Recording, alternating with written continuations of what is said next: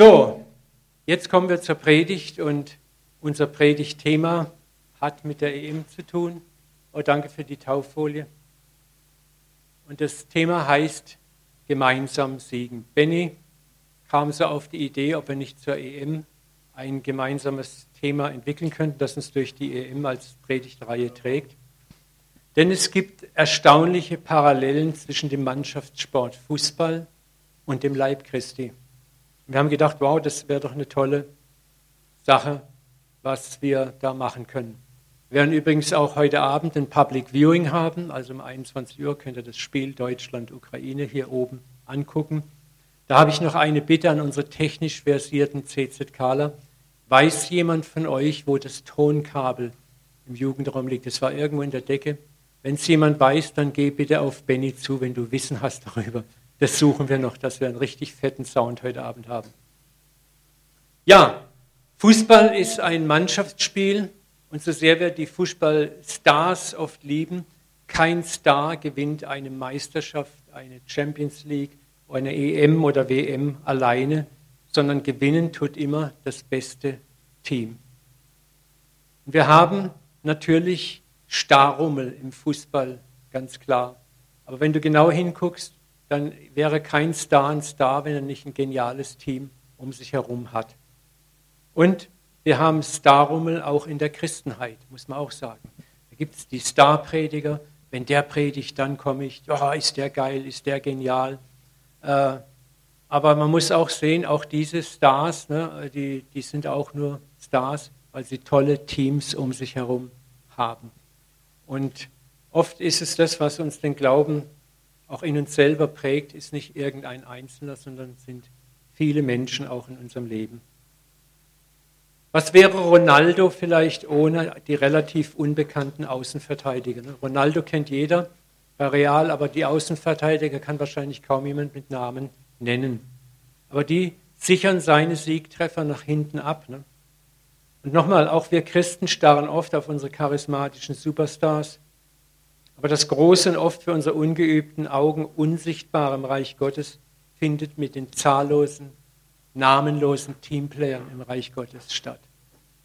Wenn ich mir unsere Gemeinde als Beispiel anschaue, wie viel läuft hier damit? Ne, ich stehe hier vorne und kann jetzt labern und schwätzen und bin so im Mittelpunkt, aber der ganze Gottesdienst wird von vielen Teams gestaltet und ist möglich, weil viele Teams reibungslos ineinander arbeiten. Und ohne die Teams gibt es das alles nicht. Und das ist auch mit unserem Leben so. Und deswegen siegen wir gemeinsam im Leib Christi. Wir brauchen einander. Wir ergänzen einander. Wir helfen einander. Und schau mal in dein eigenes Leben. Viele deiner Siege sind nicht persönliche Siege, sondern oft Siege, die gekommen sind, weil du von anderen im Leib Christi, in der Gemeinde, im Hauskreis profitiert hast. Und das schließt aber auch ein, dass wir in den Stunden gehe mal ein bisschen zurück noch, in den Stunden der Niederlagen und der Schuld auch nicht alleine dastehen sollen. Das ist eine Sache, wenn ein Team gewinnt, yeah, dann sind wir alle begeistert. Und wenn das Deutschland-Team verliert, dann ist das Team scheiße. Entschuldigung, wenn ich das so knallhart sage, aber gerade da für ein Team einstehen, weil wir es jetzt gerade eben für unsere Stadt gemacht haben, für unsere Politiker zu sagen, wenn es mal nicht gut läuft, zu sagen, wir stehen ein. Und das ist im Leib, im Leib Christi ist das so entscheidend, dass wir füreinander eintreten, auch in den schwachen Stunden, in den schwachen Minuten, dass wir da für den anderen da sind, so wie Christus in unserer äußersten Schwachheit für uns da ist und immer wieder da sein wird. Ich möchte zwei Sätze an die Wand werfen. Machst du mal die nächste Folie? Nee? Römer 12, 15, freut euch mit den Fröhlichen und weint mit den Weinenden. Einer trage des anderen Last, so werdet ihr das Gesetz Christi erfüllen. Das sind zwei wichtige Verse, die gemeinsam siegen, so richtig schön unterstreichen, die das christliche Teamspiel unterstreichen. Wir sind dazu da, uns mit den, mit den Christen, mit den Mitchristen, mit den Mitgeschwistern zu freuen, die Siege erleben die toll drauf sind. Wir wollen uns mit ihnen freuen, aber wir sollen genauso auch mit denen da sein, denen es nicht so gut geht und nicht auf ihnen herumtrampeln. Einer trage des anderen Last, so werdet ihr das Gesetz Christi erfüllen. Dafür sind wir auch da, die Last des anderen zu tragen. Es ist auch die Kunst von Gemeinde zu lernen, aufeinander Acht zu haben. Wo trägt der andere Lasten? Wo ist der andere belastet? Und dann auch hier nicht auf ihn rumtrampeln oder ihn mit Ratschlägen erschlagen, sondern zu sagen, komm, ich trage deine Last mit dir, ich gehe unter dein Joch mit dir, ich helfe dir. Es ist so leicht, einem anderen seine Fehler unter die Nase zu reiben. Und jeder macht Fehler. Viele schwierige Situationen, in die wir hineinstürzen in unserem Leben, passieren, weil wir Fehler gemacht haben. Aber mal ganz ehrlich, geht es dann nicht aus, wenn du einen Fehler gemacht hast? Hilft es dir, wenn dir jemand deinen Fehler unter die Nase reibt? Das bringt dich nur noch mehr runter. Und das ist diese Aufforderung. Ne? Trage einer des anderen Last. Das ist das Gesetz Christi. Er hat unsere Last gesehen von aller Ewigkeit. Christus ist das Lamm Gottes, das vor Grundlegung der Welt für uns geschlachtet wurde. Gott hat, bevor es einen Mensch gab, gesehen, wie wir versagen werden und hat gesagt, okay, die, die Jungs und Mädels brauchen eine Lösung. Ich bin nicht Teil des Problems, ich bin die Lösung des Problems. Ich trage eure Last für euch. Er hat es für uns getan und so sollen wir es auch füreinander tun.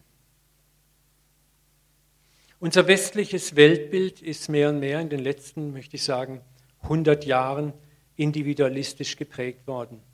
Also das Individuum wird zunehmend wichtiger, ich, mir, meins, meiner.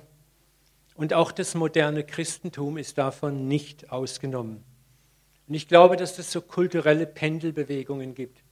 Wenn man sieht, die, das Dritte Reich, die Kaiserzeit, dann das Mittelalter und so weiter, da galt das Individuum relativ wenig. Da war der König wer, die Adeligen waren wer und die anderen waren Schachfiguren, die man auf dem Schachbrett hin und her geschoben hat. Und dann hat durch die Aufklärung, durch die Wissenschaft, durch die Demokratisierung hat der Mensch zunehmend sich selber entdeckt, was nicht verkehrt ist. Ne? Aber das hat dann auch wieder eine Pendelbewegung ins andere Extrem gegeben. Wir leben heute in einem Zeitalter der Hyperindividualisierung, wo alles nur noch um den Einzelnen geht. Und nochmal, ich möchte auch sagen, dass das uns Christen stark berührt hat. Wenn ich mir zum Beispiel so den Bücher- und Medienmarkt anschaue, da ist ganz viel, was an christlichen Aktionen, Büchern und Veranstaltungen läuft, ist auf mein Wohl, mein Wohlergehen, mein Besserwerden, mein, mein, mein bezogen. Ne? Wie werde ich geheilt? Wie werde ich glücklich? Wie werde ich erfolgreich? Das Wohlstandsevangelium was auch so Prosperity Gospel eine leichte Pervertierung des Segens ist auch. Ne? Äh, wo wird in welcher Gemeinde, in welchem Hauskreis, in welcher Gruppe wird meinen Bedürfnissen am meisten Rechnung getragen? Wir haben verlernt zu fragen, vielleicht auch mal zu sagen, wo kann ich mit meiner Gabe, mit meiner Fähigkeit einer Gemeinde, einer Kleingruppe, einem Hauskreis, irgendjemand einem Dienst dienen? Was kommt für mich rum? Und ich möchte hier auch nicht falsch verstanden werden. Deine Bedürfnisse, meine Bedürfnisse sind nicht verkehrt. Die sind Gott genauso wichtig. Aber es ist wie alles eine Frage der Balance. Sind wir in Balance? Ne? Es geht mir nicht darum, Individualismus pauschal zu verurteilen, sondern zu sagen, wir brauchen den Individualismus, wir brauchen aber auch den Blick für den Nächsten. Wir brauchen beides. Und es geht im Reich Gottes immer um Ausgewogenheit, nie um Extreme. Ich möchte auch dazu zwei Verse.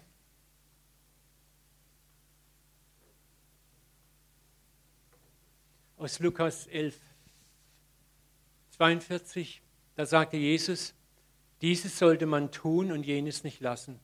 Da ging es darum, dass die Pharisäer den Zehnten von Minze und Dill gegeben haben, aber letzten Endes die Liebe im Gesetz total vergessen hatten. Und Jesus sagt, du sollst schon den Zehnten geben, aber du sollst doch das andere nicht vergessen. Oder Matthäus 22, 39 sagt Jesus, ein anderes Gebot ist ihm, dem Gebot der Gottesliebe, gleich. Du sollst deinen Nächsten lieben wie dich selbst. Merkt ihr hier die Ausgewogenheit? Du sollst deinen Nächsten lieben. Und Gott sagt nicht, verlier dich im Nächsten, er sagt, wie dich selbst. Das ist auch wichtig. Wenn du dich selbst nicht liebst, dich um dich selbst nicht kümmerst, dann kannst du dich auch nicht um deinen Nächsten kümmern. Ja? Du kannst nur aus auch einer stabilen eigenen Persönlichkeit dich um den Nächsten kümmern. Deswegen bitte versteht nicht, was ich sage, als einen Angriff auf Individualität. Aber wir müssen gucken, Wir sind in einer Pendelbewegung, wo momentan das Individuelle wichtiger geworden ist. Und da müssen wir als Christen darauf achten, habe ich trotz meins, mir, mich, meiner, was wichtig ist, aber trotzdem auch den anderen im Auge im Sinn. Das ist gemeinsam siegen, den anderen im Auge haben, das andere im Auge haben, nicht nur mich.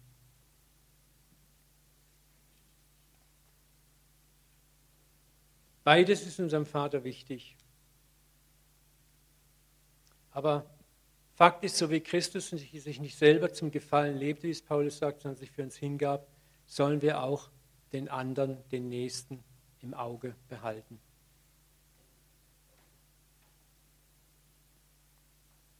Was uns oft im Teamplay behindert, ist die Angst, selbst zu kurz zu kommen, sich im anderen zu verlieren oder ausgebeutet zu werden oder verbraucht zu werden für den anderen. Und äh, da sind wir dann immer ängstlich und sind dauernd am Rechnen, am, am Gegenrechnen. Und da müssen wir auch lernen zu sagen, ich muss diese Angst nicht haben. Jesus sagt was ganz Interessantes. Gebt, dann wird euch gegeben werden. Es ist eine geistliche Gesetzmäßigkeit. Ich werde demnächst mal wieder über die universellen Gesetze Gottes sprechen. Das ist einfach, was Gott sagt, gib, dann wird dir gegeben werden. Es geht jetzt hier nicht nur um Geld, es geht um alles, was du hast, zu geben. Dann wird dir gegeben werden. Es ist der Kreislauf der Liebe. Und Jesus sagt dann ganz klar, ein gutes, vollgedrücktes, gerütteltes und überfließendes Maß wird man euch in den Schoß geben. Denn mit dem Maß, mit dem du misst, wird dir wieder gemessen werden. Gott hat uns in eine Welt hineingestellt, die nicht nur Naturgesetze physikalischer Art hat, sondern die auch geistlichen Gesetzen unterworfen ist, die funktionieren. Und dazu gehört auch dieses Prinzip, was wir dem Nächsten vielleicht selbstlos Gutes tun und ihm helfen, wird mich automatisch zum Gewinner machen. Wir müssen das nur ausprobieren. Wenn du gibst, dann gibst du auch die Verantwortung ab für den Return. Wenn ich dem Martin jetzt was Gutes tue, dann wäre es falsch, von ihm zu erwarten, dass er mir jetzt wieder zurück Gutes tut, dass es von ihm kommt. Sondern wenn ich etwas gebe, etwas Gutes tue, dann sollte ich einzeln allein meine Erwartung auf den Vater richten und sagen, er wird mir erstatten. Er wird mir das gedrückte und gerüttelte Maß in den Schoß geben. Gemeinsam gewinnen. Dein Vater wird dafür sorgen, dass du mitgewinnst, wenn du dich um den anderen kümmerst. Nicht der andere ist verantwortlich. Jesus sagt es in der Bergpredigt mehrfach, wenn ihr Gutes tut, sollt ihr nichts zurückerwarten. Das ist so schwer für uns. Wir, wir leben in diesem Quid pro quo Mentalität als Christen so tief drinnen. Wir reden, wenn wir von Gnade reden, dann haben wir immer so im Hinterkopf, hat er es verdient. Wenn wir unseren Gottesdienst, also meine ich jetzt unser Leben für Gott, so oft, ich ertappe mich ja selber dabei, wir tun was und dann hoffen wir, dass Gott dafür auch was tun wird. Oder wir tun es, weil wir hoffen, dass Gott uns etwas tut. Es ist so eine Dealer-Mentalität. Und Gott sehnt sich nach einer Liebesbeziehung. Lebe nur für dich, baue Dämme um deine Ressourcen oder tue, was du tust, nur als frommes Feigenblatt und du wirst erleben, das Leben misst dir im gleichen Maß zurück. Mangel wird kommen. Das ist nicht, dass Gott dich bestraft. Gar nicht. Wir leben in geistlichen Gesetzmäßigkeiten, die einfach wirksam werden. Bauen Damm und das Leben ist ein Kreislauf und du gräbst dir selber das Wasser ab. Früher oder später wirst du merken, dass Mangel kommt. Das muss nicht Mangel sein an an Finanzen oder so, aber du wirst einen Mangel spüren. Es ist nicht Gott, der dich straft, du strafst dich selber durch deinen Geiz an Lebenssaat. Lebenssaat ist alles, was wir weggeben können. Lächeln, gute Werke, Freundlichkeit, Güte, Sanftmut, dem anderen einfach zuvorkommen. Können auch Finanzen sein, kann Hilfe sein, kann dies, kann das sein. Ja? Was du zurückhältst, kann auch nicht zu dir kommen und du wirst Mangel selber verursachen. Richard Rohr hat es mal sehr treffend gesagt, we are not punished by our sins, for our sins, we are punished by our sins. Wir werden nicht bestraft für unsere Sünden, wir werden bestraft durch unsere Sünden. Sünde heißt Zielverfehlung, Hamatanus, Zielverfehlung. Und im geistlichen Leben können wir schauen, wir können den anderen neben uns wachsen lassen, groß werden lassen. Das sollten wir lernen. Jesus ermutigt uns da immer wieder, wenn er sagt, wer unter euch der Größte sein will, wenn du groß sein willst, was ist die Lösung? Dann sei aller Diener, der Diener aller. Ne? Markus 9, 35. Wer unter euch der Größte sein will, sei euer aller Diener. Wahre Größe sucht nicht die Größe des anderen neben sich, sucht die Größe des anderen neben sich und will miteinander wachsen und sucht nicht seine Größe zuerst. Was übrig ist, gebe ich dem anderen. Im Fußball habe ich das oft erlebt, da erlebst du so, da laufen zwei Feldspieler aufs Tor zu, es ist ein Verteidiger vor dem einen Feldspieler und was passiert? Wenn er ein Egoist ist, versucht er den Feldspieler zu umdribbeln und das Tor selber zu machen. Und der andere steht völlig frei. Er müsste eigentlich nur einen Querpass geben und der andere schiebt den Ball ins fast leere Tor. Aber nein, ich will das Tor machen. Und das ist oft auch so im Leben manchmal. Wir versuchen selber das Tor zu machen, anstatt dem anderen die Ehre zu geben, dem anderen die Ehre zu lassen, den anderen groß werden zu lassen. Das ist das, wenn du gesund bist, dann gibst du, spielst du den Querpass und du freust dich. Und wenn du verwandelst, freust dich, weißt, du bist eigentlich der Torschütze. Nein, du, nein, du hast mich angespielt. Und dann gewinnen wir miteinander. Und im Leben müssen wir auch lernen, wann ist es mal dran, den Querpass zu spielen und vielleicht selber auf einen Sieg, auf eine Ehre, auf Geld, auf Sachen zunächst mal zu verzichten und zu sagen, Gott wird mich groß machen. Wer der Größte unter euch sein will, sei euer aller Diener. Da ist ein anderer, der dich groß machen wird, nicht der, den du den Pass zugespielt hast. Gott wird dich groß machen. Das ist Teamplay, das ist gemeinsam gewinnen. Ich möchte einen weiteren geistlichen Weg ansprechen, wo wir miteinander gewinnen können. Und der Weg ist nicht einfach zu lernen. Und zwar ist es die Bereitschaft, die Fehler des anderen nicht bloßzustellen. Ich habe das vorhin schon kurz angedeutet. Es ist ein großes Spielfeld in unser allertäglichen Leben. Wir alle haben erlebt, wie man an uns oder an anderen falsch handelt wie das ist, dann behandelt zu werden. Das Erste, was wir lernen müssen, wenn wir vielleicht den Fehler eines anderen Menschen sehen, wir sogar durch den Fehler eines anderen selber betroffen sind, sollten wir, bevor wir einen Ton sagen, zunächst mal einen Schritt zurücktreten von der ganzen Situation und mich fragen, wie viele Fehler mache ich am Tag? Was mache ich alles falsch? Und wenn ich erwischt werde, wie möchte ich denn gerne behandelt werden? Wie möchte ich behandelt werden? So, wenn, du, wenn du jetzt ärgerlich bist auf jemanden und sagst, so, der kriegt jetzt richtig eine Glatte von mir, ne? dann musst du dich fragen, möchte ich genauso behandelt werden? Es ist schwierig. Es ist schwierig, mal in diesem, diesem Moment zurückzutreten. Mal tief durchatmen, den Ärger erstmal nicht zu schlucken, sondern zu beruhigen und dann zu überlegen. Wie möchte ich behandelt werden? Wir alle haben es schon erlebt, wie wir selber für Fehler oder Dummheiten abgestraft wurden vorgeführt worden. Ja, vielleicht sogar bewusst gedemütigt worden. Wer hat das schon erlebt? Der Rest nicht? Habt ihr noch nie Fehler gemacht? Wow. Ich glaube, ich predige hier was Falsches. Ja, wo du so bewusst eine draufkriegst. Ne? Weißt du, was das Schlimme oft ist? Das ist die Ohnmacht. Die Ohnmacht, denn der Ankläger hat ja recht. Du kannst eigentlich nicht wirklich was entgegen. Der hat ja recht. Ich habe einen Fehler gemacht. Aber was, was so demütigend ist, ist die Art, wie er mir das unter die Nase reibt. Das erleben wir auch selbst in kleinsten, im Ehealltag oder mit Freunden und so weiter. Ne? Wir konfrontieren den anderen gleich, weil es uns stinkt, weil wir sauer sind. Und was macht der andere? Er sucht eine Ausrede. Er kommt irgendwie dagegen. Ich sehe das als mal, wenn Silber und ich uns kappeln. Ne? dann habe ich, wenn sie hat recht, ich mache dann irgendwas falsch, und dann habe ich immer eine Ausrede. Ne? Und dann sagt sie mir, ja, es sind immer die anderen schuld. Ne? Aber das Problem ist oft auch, wie gehen wir denn miteinander von Anfang an um? Was passiert, wenn wir den anderen konfrontieren und wollen eigentlich nur unseren eigenen Ärger abprotzen? Wir kreieren eine Spirale nach unten. Wir helfen dem anderen nicht wirklich. Wir helfen uns auch nicht wirklich.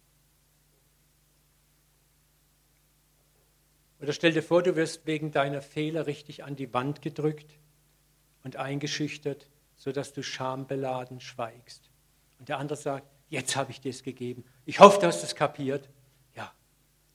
Aber die Frage ist, hast du wirklich was kapiert? Oder bist du eigentlich nur schambeladen, schweigend sitzt du da und hast im Grunde gar nichts gelernt? Sondern fühlst dich nur unendlich blöd und beschissen. Und ehrlich gesagt, in beiden Fällen gewinnt keine Seite wirklich. Du hast den anderen nicht wirklich geholfen, du hast ihn zwar gedemütigt und hast ihm mal die Meinung gegeigt, was aus deiner Sicht auch richtig war, das musste mal gesagt werden. Der Täter wird vielleicht im besten Falle aus Zwang einlenken, aber wird sich nicht wirklich innerlich ändern. Hast du auch schon mal was gemacht, weil du gezwungen wurdest, mehr oder weniger die Umstände dich zwingen? aber dein Herz war nicht wirklich mit dabei. Der Ankläger hat seinen Drang nach Recht und Ordnung befriedigt und glaubt, Ordnung und Gesetz wiederhergestellt zu haben. Aber es ist nur äußerlich passiert. Innerlich ist gar nichts passiert.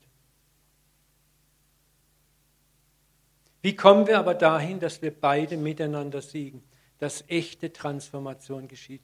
Wie können wir auch in solchen Situationen miteinander gewinnen, Teamplay gestalten? miteinander siegen. Dass der andere nicht nur erzwungen sich ändert, erzwungen seine Schuld bekennt, sondern mit dem ganzen Herzen dabei ist. Und das, ihr Lieben, ist unser Jahresmotto auch. Was du bekämpfst, bleibt. Was du liebst, wird überwunden. Lass dich nicht vom Bösen überwinden, überwinde das Böse mit Gutem. Das ist ein so tiefes Motto und ich wünsche mir so sehr, dass ihr euch das wieder und wieder Gesundheit, internalisiert. Wir sind es so gewohnt, das, das Untaugliche, das Böse, das Schlechte zu bekämpfen. Wir haben es so gelernt, manchmal von Kindesbeinen an. Aber Fakt ist, wie ich es euch gerade erklärt habe, meistens bleibt es. Es bleibt unter der Decke. Der andere ändert sich nicht wirklich. Aber wenn du liebst, und Liebe ist schwer, Liebe ist nicht einfach, Liebe kostet dich etwas. Aber Liebe überwindet. Liebe überwindet wirklich und bringt dauerhafte Resultate hervor. Ich möchte nochmal diesen Text, ich habe ihn schon mal in einer Predigt gebracht, der ist sehr herausfordernd, aber ist so genial. Sprüche 1911 mit uns zitieren. Klugheit macht geduldig. Klugheit macht geduldig. Eigentlich ist das Wort, das hebräische Wort ist dort Einsicht. Einsicht. Einsehen. Was ist Einsicht? Ich habe Einsicht in etwas Verborgenes. Ich kann in etwas hineinsehen, was nicht offensichtlich ist. Einsicht macht geduldig und es ist eine Ehre, Verfehlungen zu übersehen. Wichtig ist hier das Wort Einsicht. Es bedeutet, in etwas hineinzusehen oder sich hineinzufühlen. Und das Erste ist in so einer Situation, wo ich mich frage, wie viele Fehler macht denn ich am Tag? habe ich eine Einsicht in meine eigenen Fehler. Und das Zweite, wie möchte ich denn gerne behandelt werden? Der dritte Einsicht ist, wenn ich mit jemandem zu tun habe, warum hat er denn falsch gemacht? Wieso handelt er denn falsch? Gibt es ein Muster? Gibt es etwas Tieferes, was ich berücksichtigen kann? Helfe ich ihm damit, indem ich ihn einfach nur konfrontiere? Oder schaffe ich nur einfach meinem eigenen Ärger Luft und Gutes? Man kann das mit dem Label, man muss ja auch ermahnen, abhaken und fertig.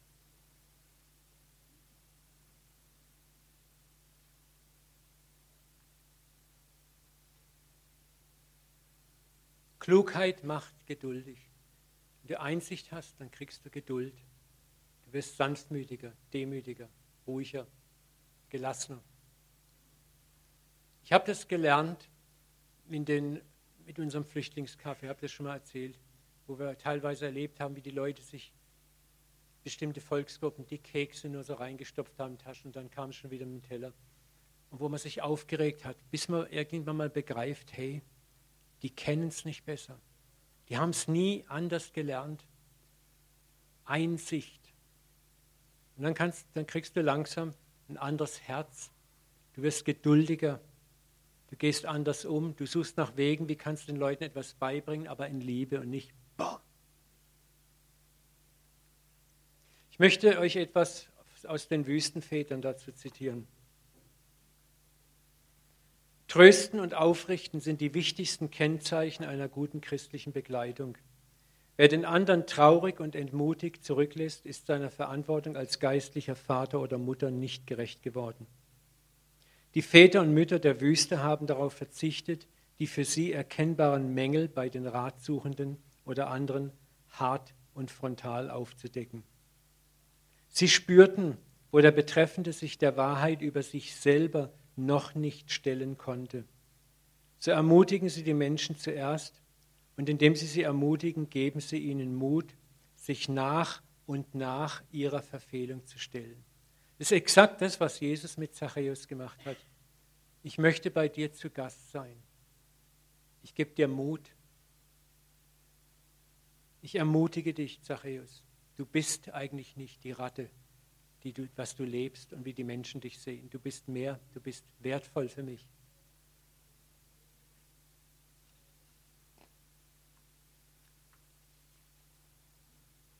Weise geistliche Begleitung schafft Räume des Vertrauens und der Annahme, in denen sich der andere und seinen Verfehlungen ohne Angst stellen kann. Nochmal, weise geistliche Begleitung schafft Räume des Vertrauens und der Annahme, in denen sich der andere seinen Verfehlungen ohne Angst stellen kann.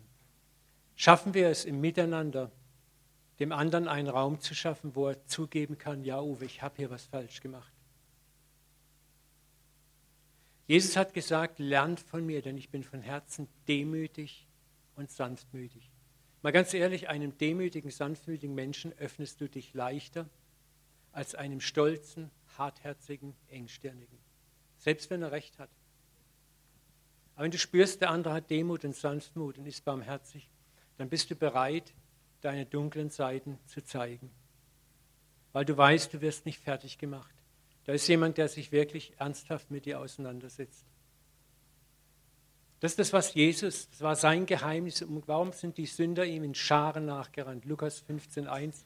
Es sammelten sich aber allerlei Zöllner, Sünder, Huren und zweifelhafte Menschen, um ihm zuzuhören.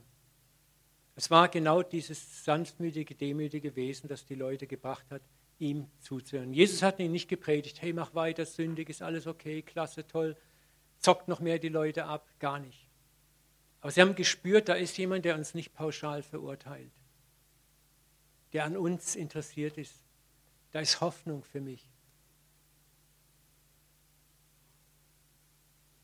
Dies braucht Geduld beim geistlichen Begleiter. Gerade dann, wenn der andere seine Schuld noch nicht einsehen, akzeptieren kann. Klugheit macht geduldig. Es braucht den Glauben, dass Gott den Bruder und die Schwester nicht aufgibt. Jesus sagt, siebenmal, siebzig Mal sollen wir einander vergeben. Das ist der Prozess. Und dass Gott ihn zum neuen Leben erwecken will.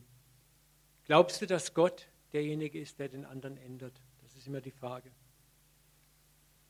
Weiter muss ein guter geistlicher Begleiter sich auf die innere Fasskraft des anderen einlassen und darf ihn nicht mit zu hohen Maßstäben überfordern und entmutigen. Ich muss auch immer wieder lernen, was kann der andere denn fassen? Was kapiert er eigentlich? Das ist auch schwer. Zu überlegen, überfordere ich den anderen jetzt nicht einfach? Ist er noch gar nicht in der Lage einzusehen, dass sein Verhalten falsch ist? Dann kann ich noch so an ihn ranreden. Er wird es nicht verstehen dann kann ich ihn mit Gewalt zwingen zu verstehen. Und dann tut er äußerlich funktionieren, aber sein Herz verändert sich nicht. Also muss ich Geduld haben, muss überlegen, was kann der andere fassen im Moment, was kann ich ihm sagen. Hat es jetzt überhaupt einen Sinn, über seine Fehler zu reden? Muss ich nicht woanders anfangen? Und da sind wir wieder auch, wo du merkst, merk was, ich bin gefordert. Scheiße, das will ich doch gar nicht. Ich will mein Recht, ich will dem jetzt eine verpassen.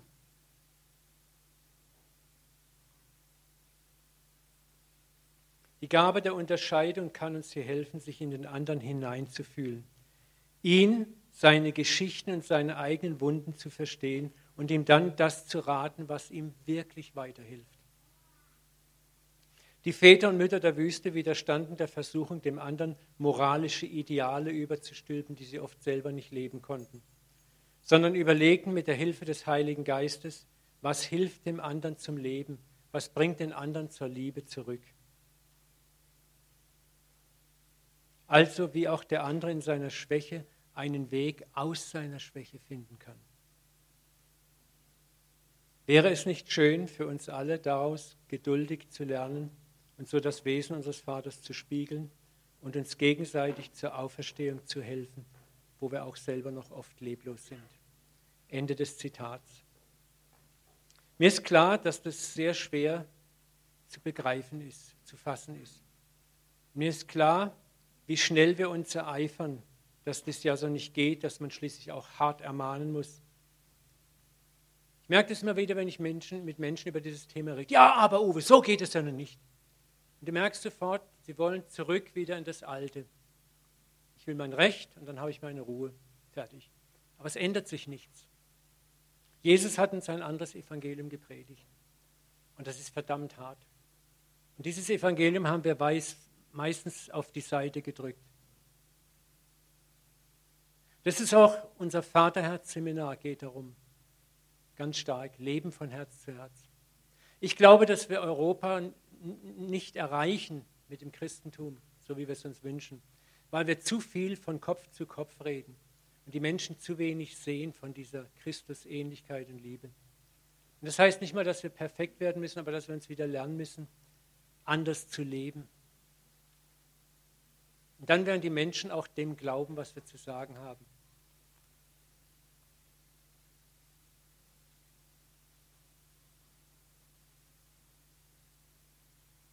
Schauen wir ein letztes beispielhaftes Spielfeld an, auf dem wir gemeinsam gewinnen können. Und das ist eine ganz bekannte Geschichte aus der Bibel. Vielleicht haben wir den Video schon ready. Das ist ein kleiner Videoclip. Da werdet ihr gleich wissen, worum es geht. Ist in Englisch, aber ich lese dann den deutschen Text vor.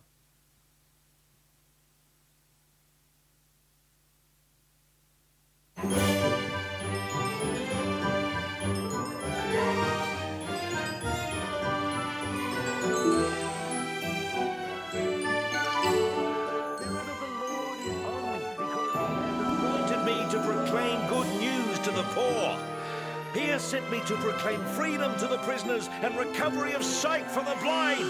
To wow. Oh, man. Clearly, he hasn't read the Torah. Truly, I tell you, no prophet is accepted in his hometown. We're, we're late. Don't you complain. I mean, you're the one who kept stopping for lunch and morning tea and rest breaks and dessert and... I'm sorry, man. I, I know this was important to you. Hang on. Levi, if you're afraid of heights, raise your hand. what? Yay! Hey, V! Surely you will quote this proverb to me. Physician, heal yourself. And you will tell me, do here in your hometown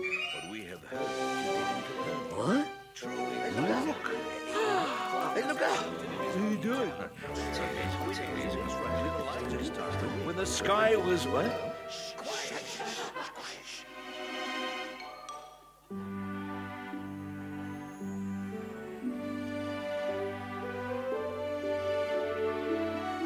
Friend, your sins are forgiven. Forgiving sins? Who is this fellow who speaks blasphemy?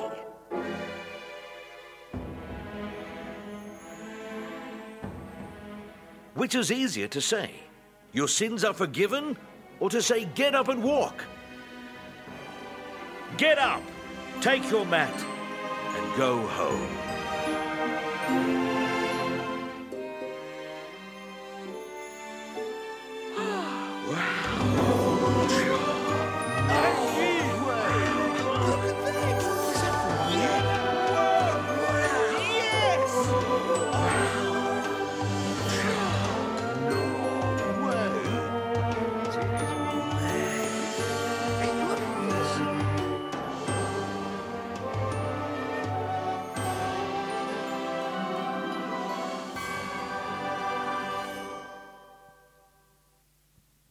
Siehe, Männer trugen auf einem Bett einen Menschen, der gelähmt war. Und sie suchten ihn in das Haus hineinzubringen, um ihn vor Jesus zu legen. Und da sie wegen der Volksmenge keine Möglichkeit fanden, ihn hineinzubringen, stiegen sie auf das Dach. Ups, danke. und ließen ihn mit dem Bett durch die Ziegel herunter in die Mitte vor Jesus. Als er Jesus das sah, sprach er zu ihm, Mensch, deine Sünden sind dir vergeben.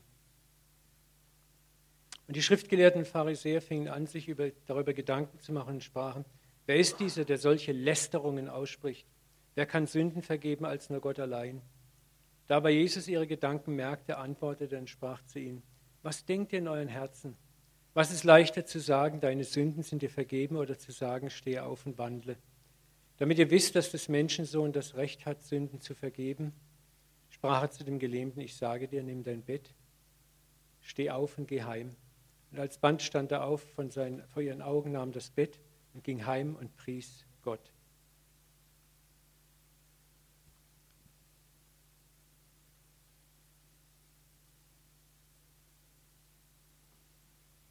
Ich glaube zutiefst, dass diese Begebenheit ein tiefes Bild dafür ist, wie auch wir uns gegenseitig im vertrauenden Glauben miteinander füreinander tragen können.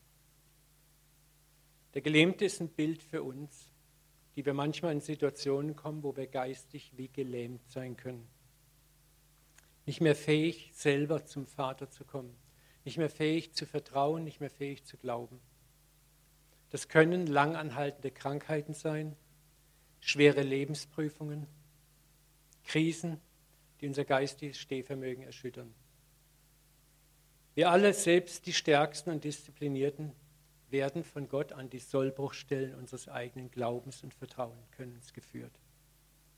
Und dort brechen unsere selber gemachten Ideale, die wir von uns selber gemacht haben, zusammen.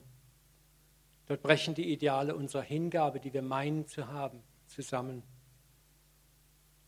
Aber auch nur dort werden wir Barmherzigkeit mit dem Nächsten lernen, weil wir sie selber gebraucht haben. Ich erlebe es so oft, wo Menschen und ich war selber einer, so voller Selbstbewusst, ihr geistiges Leben leben, alles gelingt ihnen scheinbar. Und sie haben tausend Ratschläge für die anderen parat. Und dann kommt der eine Moment, wo eine Krise kommt. Und alles bricht zusammen. Und das ist nicht schlimm, es ist nicht bösartig. Wir alle müssen an diese Krisen geführt werden. Jesus hat uns das beispielhaft vorhergesagt.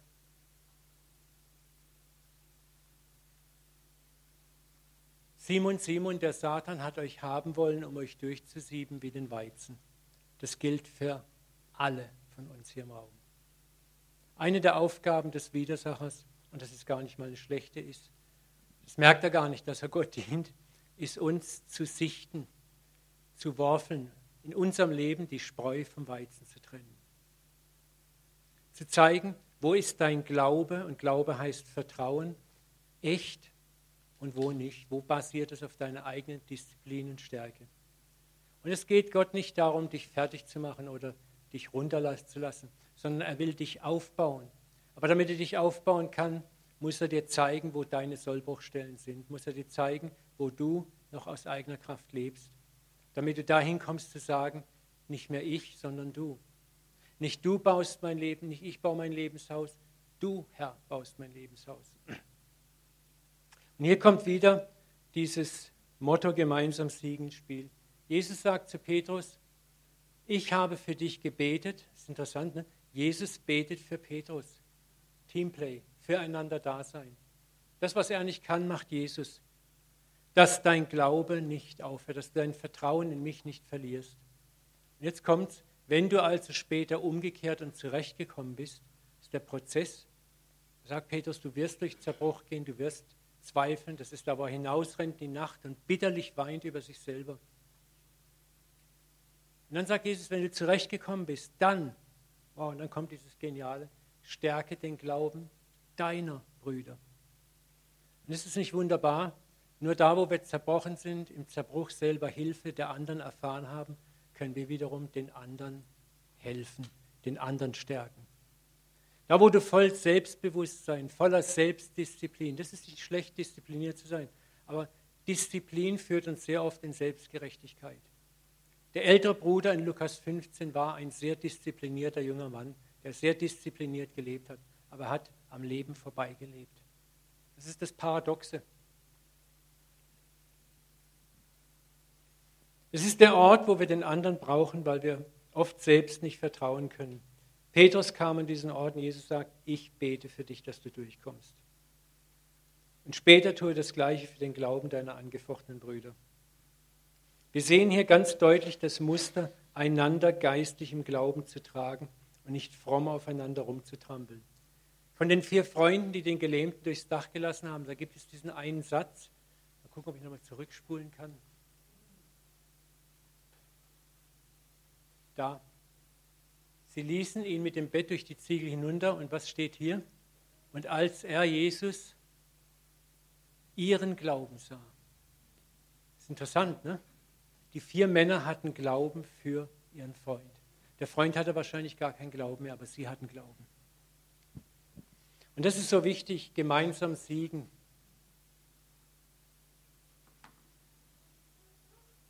Jesus sagt, einer trage des anderen Last, so werdet ihr das Gesetz Christi erfüllen.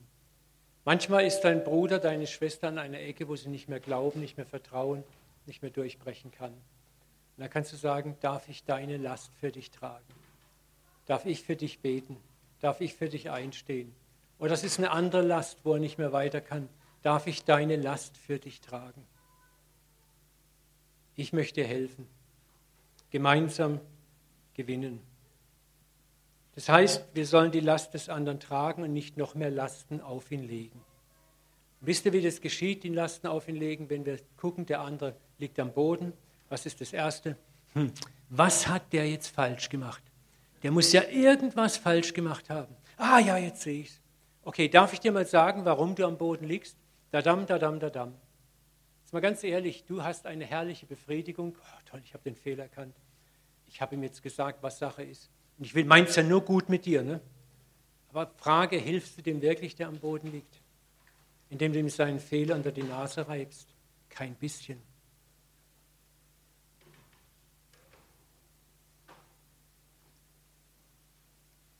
Wie oft hören wir von anderen Leuten, du musst halt mehr glauben, mach mehr Lobpreis, bekenne, bekenne das Wort Gottes und, und, und. Hast du das schon mal gehört? Warst du schon mal in einer Situation, wo das alles für dich hier rein und da raus ist? Es nützt dir nichts. Es ist richtig, es ist in sich sachlich richtig, bekennen, Bibel lesen, loben, preisen, hey, alles klar. Aber warst du schon mal in einer Situation, wo das alles für dich nur noch Schall und Rauch war? Wenn du da noch nicht warst, dann wirst du dahin kommen, das garantiere ich dir. Und dann wirst du froh sein, wenn ein anderer vielleicht herkommt, legt den Arm um dich und sagt, ich weiß, wie du dich fühlst. Ich weiß, dass dir das Vertrauen im Moment zu viel ist. Ich habe es auch schon erlebt. Ich weiß, dass es jetzt schwer ist für dich, Bibel zu lesen, Lob zu preisen, Bekenntnisse auszusagen, aufzusagen, aufzusprechen. Aber bitte erlaube mir, für dich jetzt zu glauben, für dich zu loben, für dich zu beten, dich durch das Dach deiner eigenen Dunkelheit vor die Füße Jesu zu lassen. Wie diese vier Freunde.